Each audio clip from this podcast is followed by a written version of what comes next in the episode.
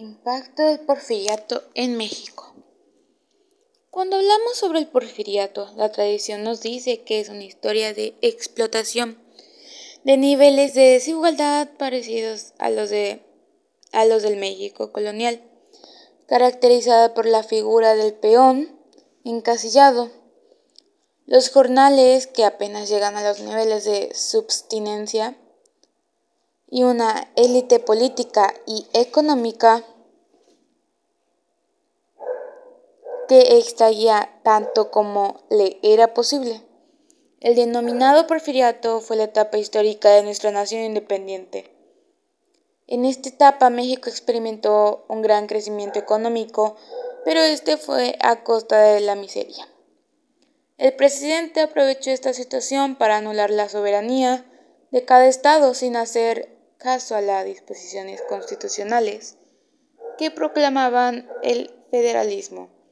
Díaz instauró un régimen centralista en el que sus amigos y partidarios se convirtieron en gobernantes de los estados, legisladores y jefes políticos. Esta realidad contrasta con la de una economía que se encontraba en plena expansión, aprovechando los beneficios de adaptar tecnologías que comenzaron a, desarrollarse 50 años atrás como los ferrocarriles y las nuevas oportunidades que la globalización del capital y del comercio traía. México hoy es una economía muchas veces más rica y, sin embargo, aún podemos encontrar muchos paralelos entre los ganadores y perdedores de la globalización de cada época y la falta de políticas para corregirlo.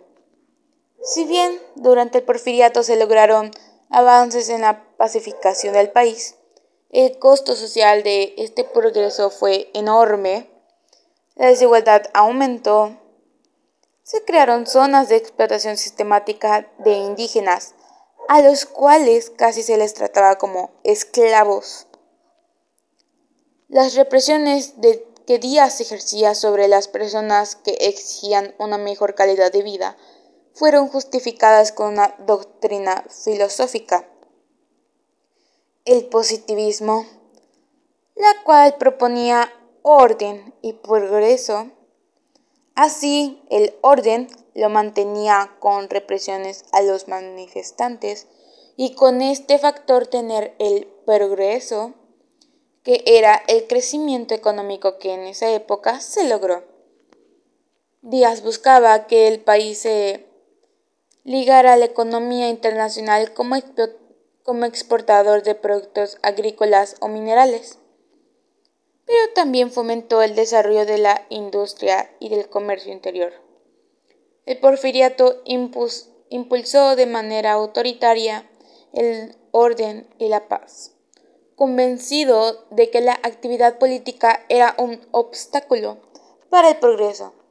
Díaz la redujo al mínimo implementó la política pan o palo, ofreciendo a sus oponentes cargos de la administración pública. Para alcanzar el progreso, México necesitaba capital y el porfiriato logró arreglar los asuntos fiscales del país tanto a nivel nacional como internacional.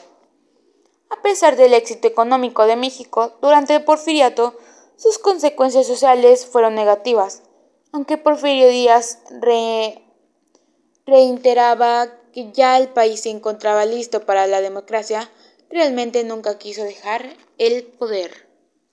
Gracias.